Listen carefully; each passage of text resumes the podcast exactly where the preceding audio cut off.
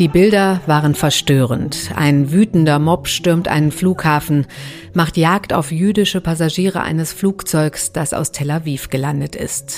Geschehen am vergangenen Sonntag in Machatschkala, der Hauptstadt der russischen Teilrepublik Dagestan. Die Bilder, die haben wir wahrscheinlich alle noch im Kopf. Offener Antisemitismus in Russland, eine Hetzjagd auf Juden. Es gab Verletzte, zum Glück keine Toten.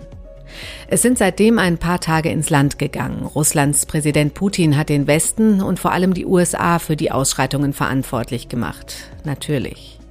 Über seine Rede, seine Reaktion und was sie bedeutet, wollen wir heute im FAZ-Podcast für Deutschland sprechen. Über den Antisemitismus in Russland, den Bruch Putins mit Israel und was das Ganze für geopolitische Folgen hat aber auch darüber, was im Schatten dieser Ereignisse und des schrecklichen Krieges in Nahost gerade eigentlich im Ukraine-Krieg passiert. Zu Gast ist neben unserem Russland-Korrespondenten Friedrich Schmidt die Osteuropa- und Russland-Expertin Sabine Fischer von der Stiftung Wissenschaft und Politik. Heute ist Donnerstag, der 2. November. An der heutigen Sendung haben Laura Albermann und Felix Hoffmann mitgearbeitet. Und mein Name ist Katrin Jakob und ich freue mich, dass Sie dabei sind.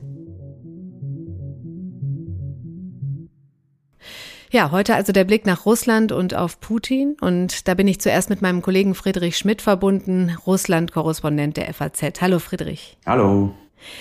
Friedrich, Putin hat gleich am Tag nach der Hetzjagd am Flughafen eine Sondersitzung des Nationalen Sicherheitsrates einberufen. Das ist ja schon eher außergewöhnlich. Ist das ein Zeichen der Stärke oder eher der verzweifelte Versuch, einen Kontrollverlust abzuwenden? Wie schätzt du das ein? Also der Kontrollverlust, der war ja eigentlich schon zwischenzeitlich eingetreten am Sonntagabend, auch wenn das natürlich offiziell in Russland keiner sagen würde. Aber das sah ja schon so aus. Da waren hunderte junge Männer ungehindert in den Flughafen und sogar auf das Rollfeld vorgedrungen.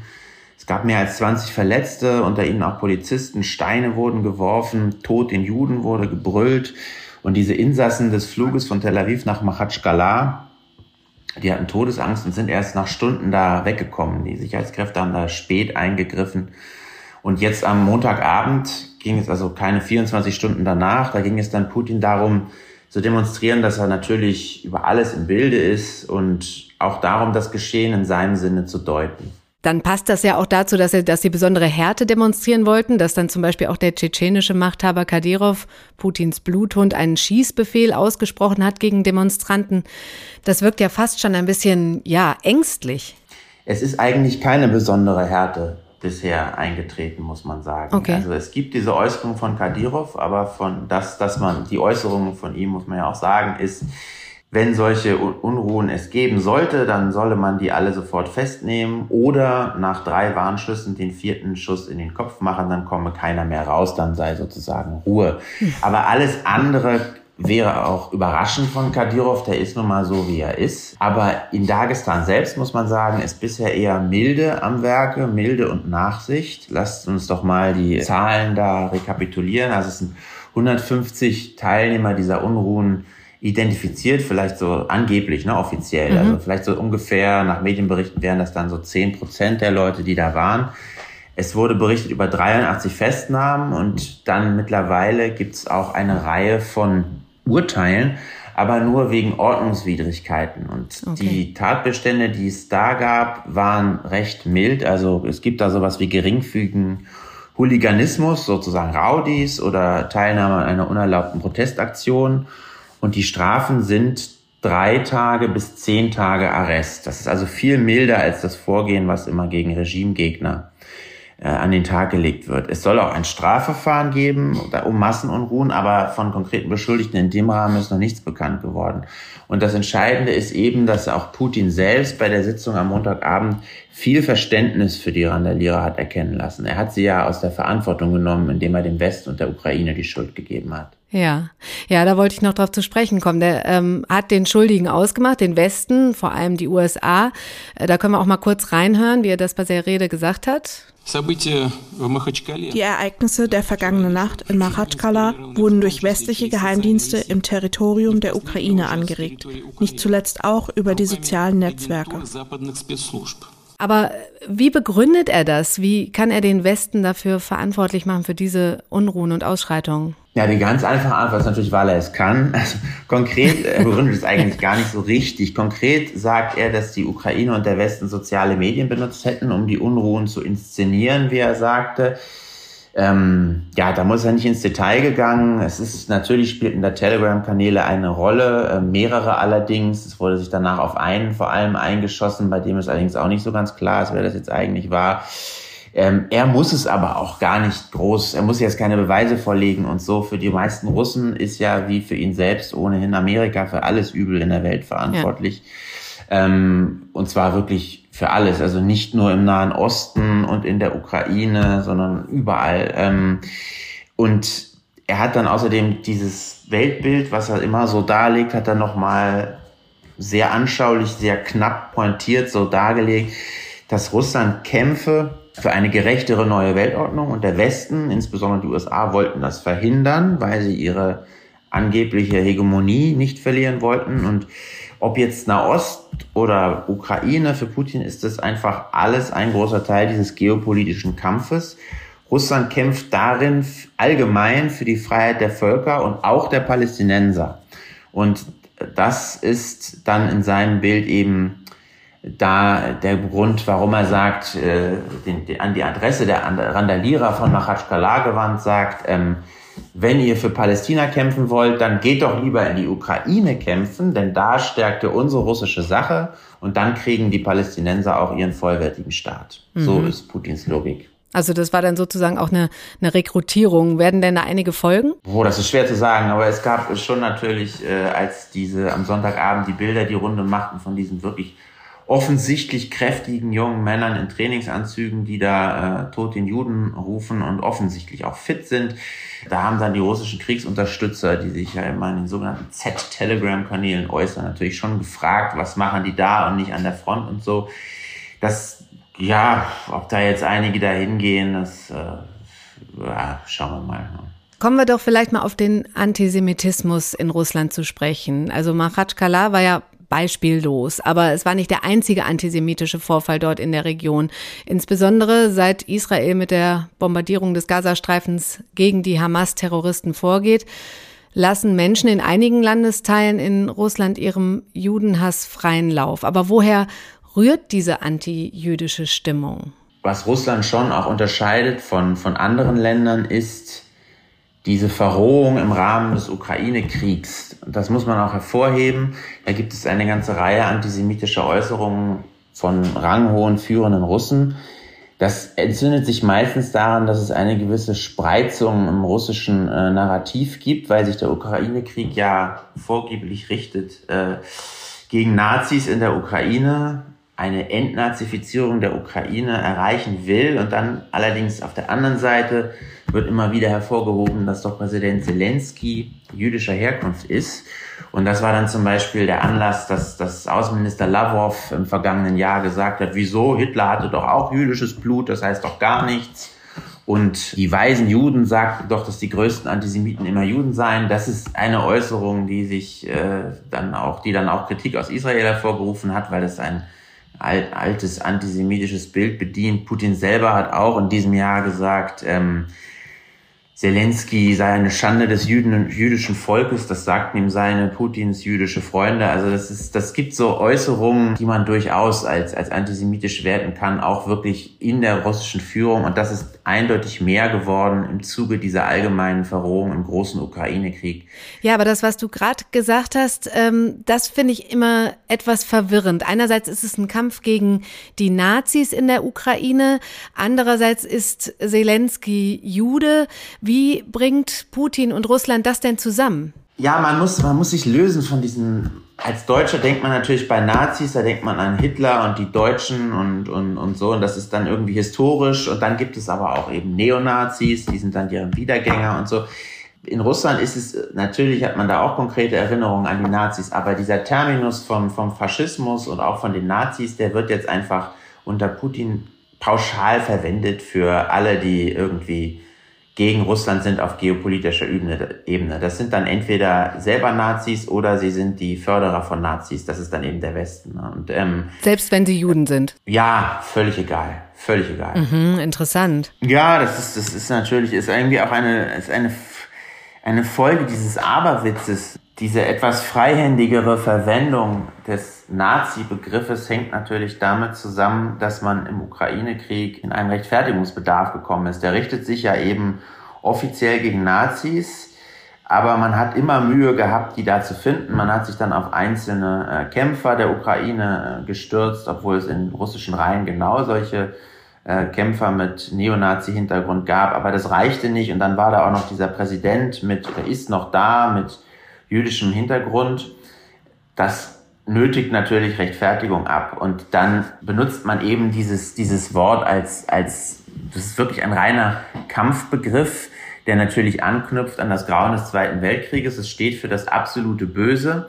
Aber man verwendet es dann so freihändig, dass es im Grunde schon jeden, jeden Sinn verloren hat. Und deswegen ist es im Grunde auch nur folgerichtig, dass man irgendwann dann auch ähm, Juden und Israelis als, als Nazis beschimpfen kann. Okay, gut. Ähm, Im Schatten der antisemitischen Übergriffe in Dagestan hat Russland in seinem Angriffskrieg in der Ukraine, der ja unvermindert weiter wütet, in diesen Tagen die stärksten Angriffe seit Jahresbeginn gefahren. 100 Orte in 24 Stunden.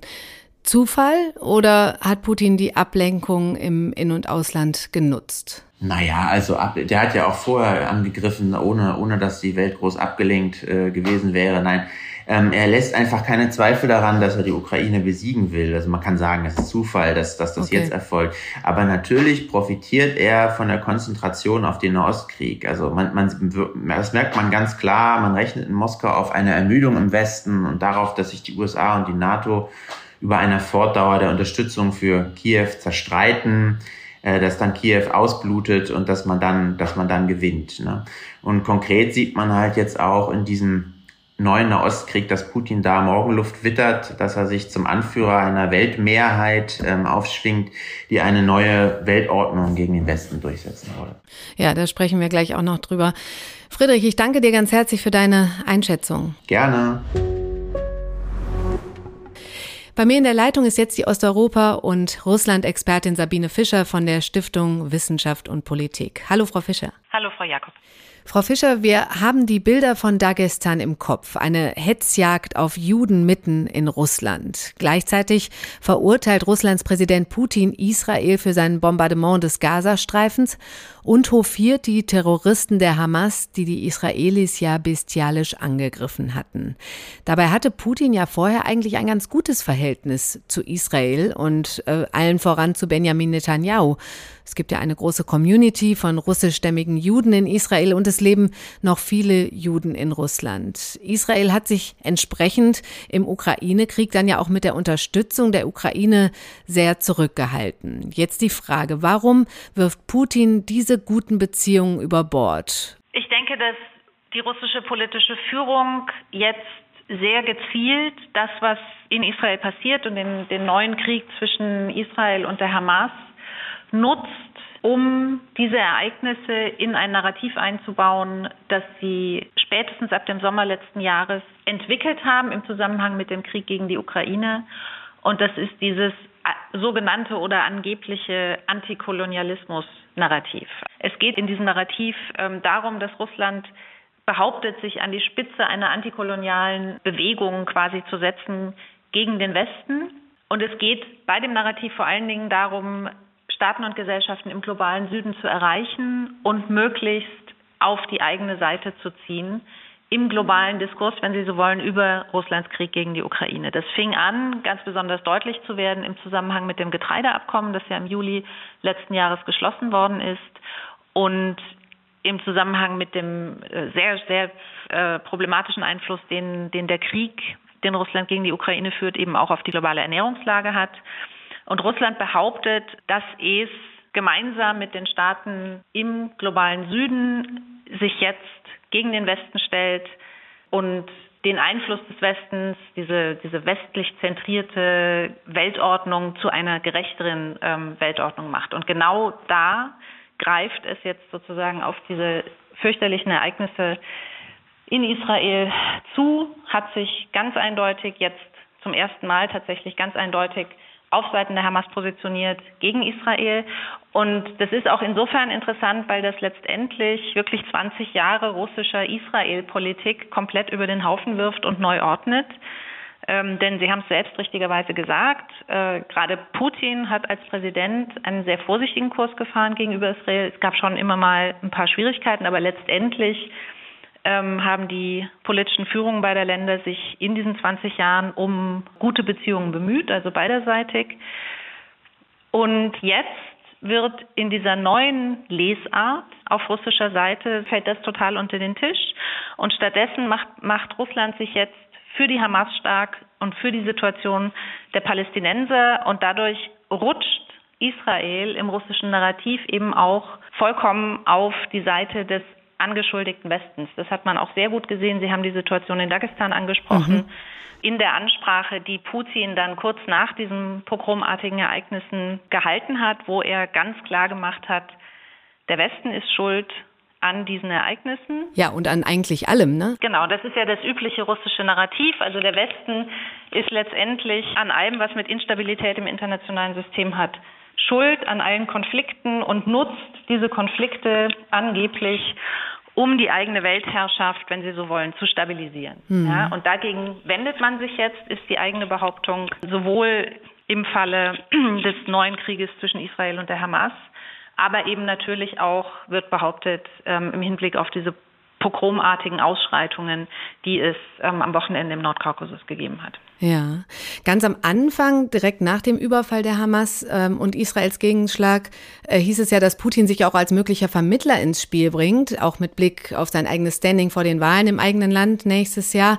Mittlerweile ist aber davon gar keine Rede mehr, oder? Naja, das kommt schon immer mal wieder noch auf, auch in den, in den russischen Medien. Das Problem ist, dass Putin sich durch die eigenen Äußerungen seit dem 7. Oktober und durch die also erstmal sehr zögerliche und dann doch sehr, sehr klar ähm, pro-palästinensische und pro-Hamas-Positionierung, äh, die er unternommen hat, äh, gegenüber Israel natürlich einiges an Kapital für eine Vermittlerrolle selbst abgegraben hat. Also wie mhm. sie das noch bewerkstelligen wollen, ist wirklich eine große Frage. Zumal sich durch den Krieg in der Ukraine ja auch im größeren Kon Kontext der russischen Nahostpolitik einiges geändert hat.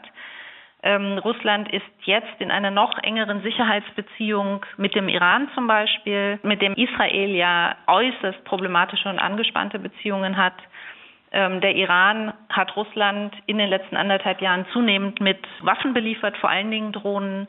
Also Russland gerät hier auch in Abhängigkeitsverhältnisse, die ihm eben die Möglichkeit nehmen, tatsächlich als ja möglichst neutraler Vermittler überhaupt noch aufzutreten. Das, ich denke, das wird sehr, sehr schwierig. Hm.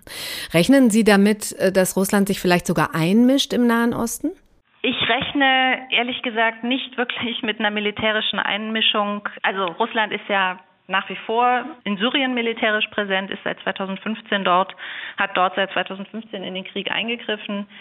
Ähm, ich würde davon ausgehen, dass ein weiterer solcher Schritt der russischen politischen Führung zu risikoreich ist, zumal sie militärisch einfach in der Ukraine so weitgehend gebunden ist, dass dafür auch die Kapazitäten vollkommen fehlen dürften.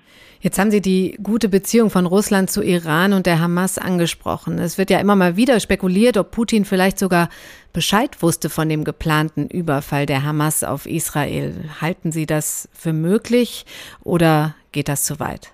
Also ich kenne diese Spekulationen. Hm. Wir werden das abschließend auch sicherlich ähm, nie belegen oder widerlegen können. Ja, es ist, ich denke, dass, äh, dass wir da keine vollständigen Informationen haben werden in absehbarer Zeit und wahrscheinlich auch in fernerer Zukunft nicht. Ich halte das für eine doch überzogene Interpretation. Ja, also es ist richtig, dass Russland in den letzten Jahren immer wieder Kontakte mit der Hamas hatte. Es war ja auch Teil dieser russischen Nahostpolitik, dass man mit allen gesprochen hat. Ja, das war auch ein Motto dieser, dieser russischen Politik.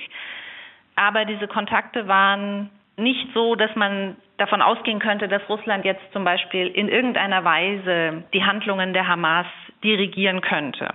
Ja, ich denke, dass also was ich von Kollegen, Kolleginnen höre, die sich mit Nahost viel besser auskennen als ich, ist, dass eine Rolle des Iran relativ wahrscheinlich ist. Und dann haben sie natürlich die engen Beziehungen Russlands zum Iran.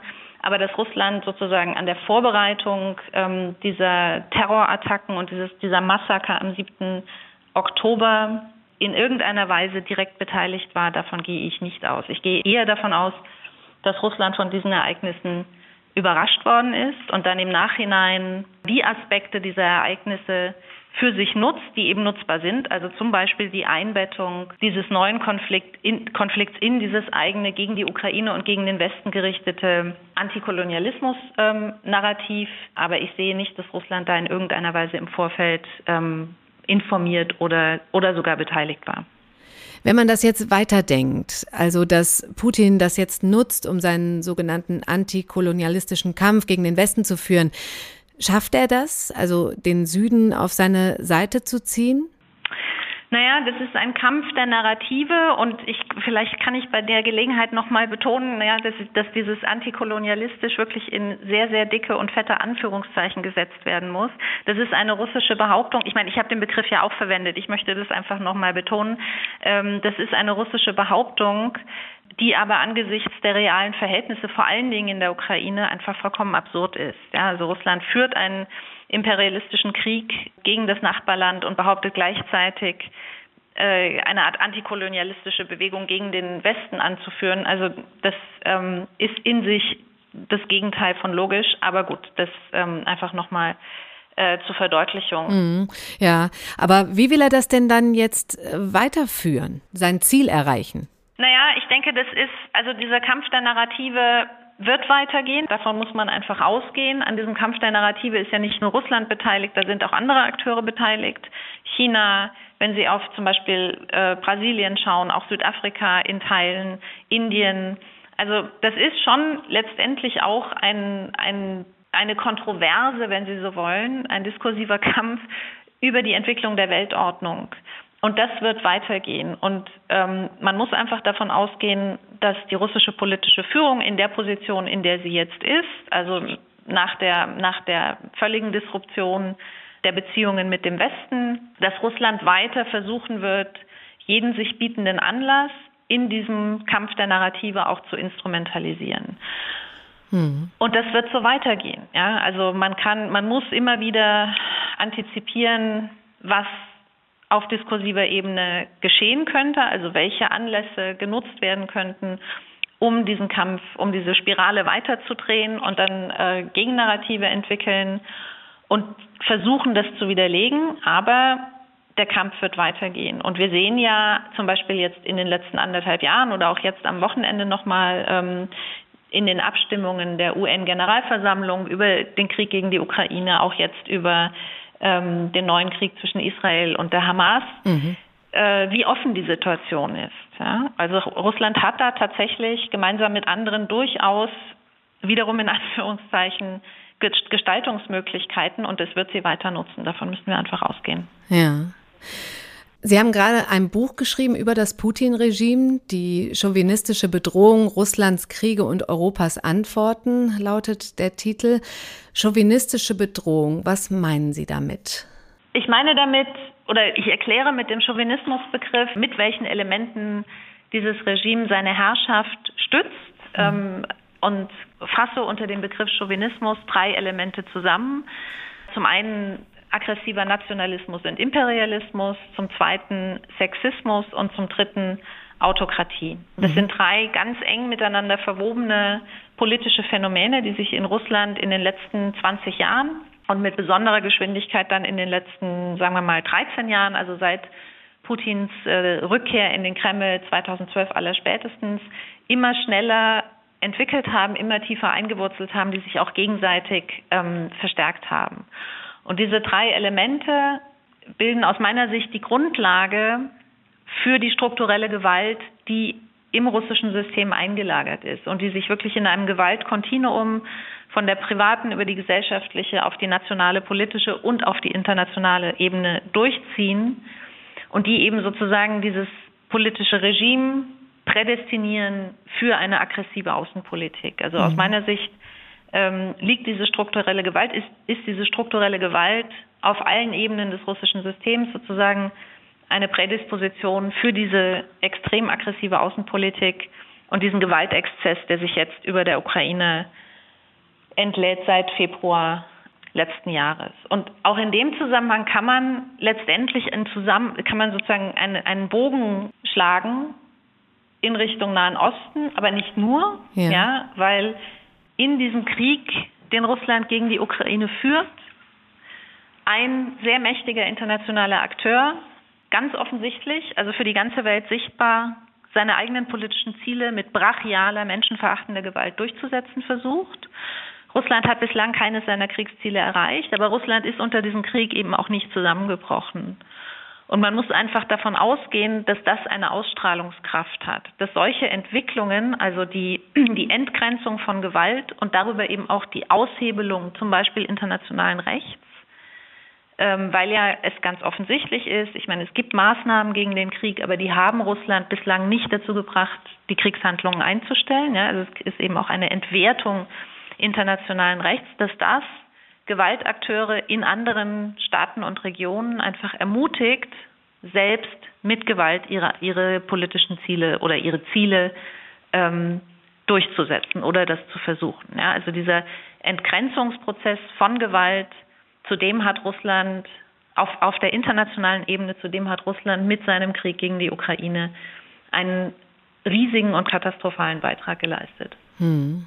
Letzte Frage noch, weil wir ähm, quasi auch ausgegangen sind von diesen antisemitischen Exzessen, die es da vergangenen Sonntag gab.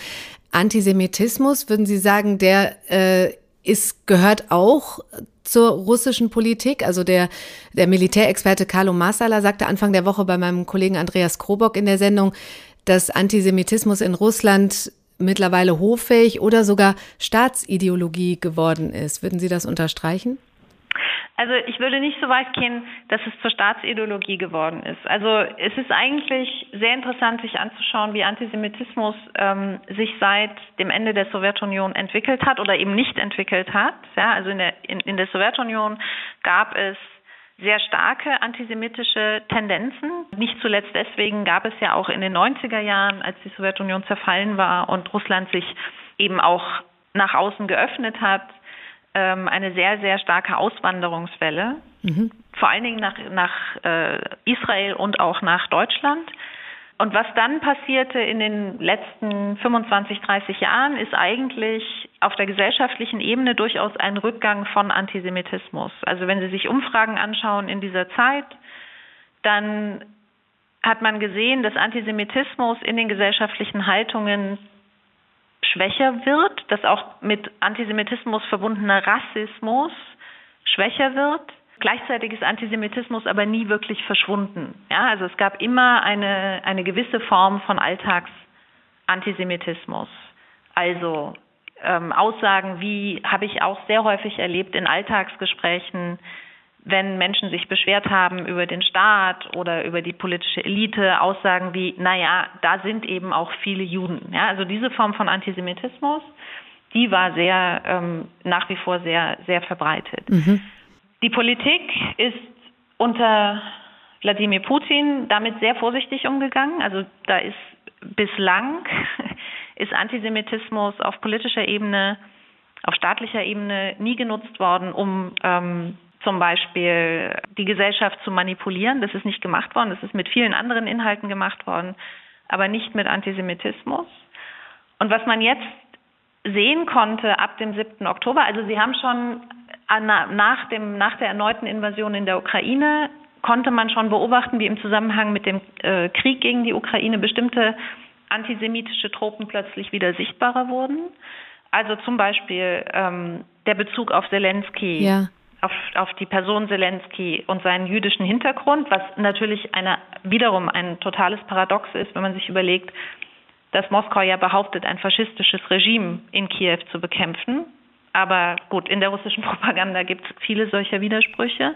Ja, da habe ich auch eben mit meinem Kollegen Friedrich Schmidt drüber äh, gesprochen. Der sagte, die Russen bezeichnen dann einfach alle als Nazis und Faschisten. Also selbst die Juden. Genau, also Lavrov hat ja letztes Jahr sich in diese Richtung geäußert, indem er gesagt hat, naja, äh, Juden sind manchmal die schlimmsten Antisemiten und damals musste sich Putin, hat Putin sich dann tatsächlich noch entschuldigt dem mhm. israelischen. Staatspräsidenten gegenüber für diese Äußerung seines Außenministers. Ja, ein sehr peinlicher Moment für die russische politische Führung.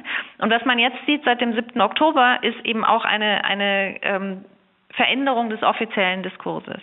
Also seit dem 7. Oktober ähm, gab es zum Beispiel von einer ganzen Reihe von Duma-Abgeordneten, auch anderen hochrangigen Vertretern des russischen Staates oder auch in der russischen Propaganda sehr, sehr aggressive Äußerungen gegen jüdischstämmige Menschen aus Russland, die Russland seit dem Beginn der Vollinvasion in der Ukraine verlassen, verlassen haben, die emigriert sind. Mhm. Ja, also da sind wirklich mit von einem auf den nächsten Tag sind sehr viele Schranken gefallen und diese Menschen wurden im Zusammenhang mit ihrem Jüdischsein dann plötzlich in der Sprache sehr, sehr stark angegriffen und ähm, diskriminiert. Russland hat vier sogenannte traditionelle Religionen. Das ist die russische Orthodoxie, das ist das Judentum, ähm, der Islam und Buddhismus. Ja? Und man merkt plötzlich, wenn man sich die Propagandamedien anschaut, wie der Bezug zum Judentum als traditioneller, also russischer Religion, wie der plötzlich verschwindet. Mhm. Und das ist eine sehr, sehr interessante und beängstigende Entwicklung. Ähm, ich meine, diese Pogrome oder diese pogromartigen Zustände, die wir jetzt beobachtet haben in den letzten fünf, sechs Tagen, die sind bislang noch beschränkt auf Teile Russlands, in denen eine Mehrheit der Bevölkerung muslimisch ist. Aber ich glaube, das ist etwas, was man sehr, sehr sorgfältig beobachten muss. Ja, also ob diese Veränderung der russischen Nahostpolitik und auch der russischen Rhetorik, der offiziellen Rhetorik im Hinblick auf die Nahostpolitik nicht doch Antisemitismus auch in der breiteren russischen Bevölkerung in der nächsten Zeit wieder mehr Vorschub leisten wird. Ich würde das überhaupt nicht ausschließen mhm. und ich halte das für sehr, sehr gefährlich. Hm. Schwierige Aussichten. Ja, Frau Fischer, ich danke Ihnen ganz herzlich für die interessanten Einschätzungen. Vielen Dank. Ich danke Ihnen. Ja, das war's für heute beim FAZ-Podcast für Deutschland mit einem Blick nach Russland nach den antisemitischen Ausschreitungen vergangenen Sonntag. Morgen schaut mein Kollege Andreas Krobock auf Deutschland, beschäftigt sich damit, wie wehrhaft Deutschland ist und sein muss.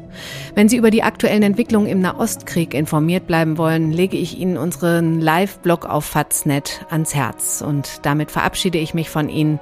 Machen Sie es gut.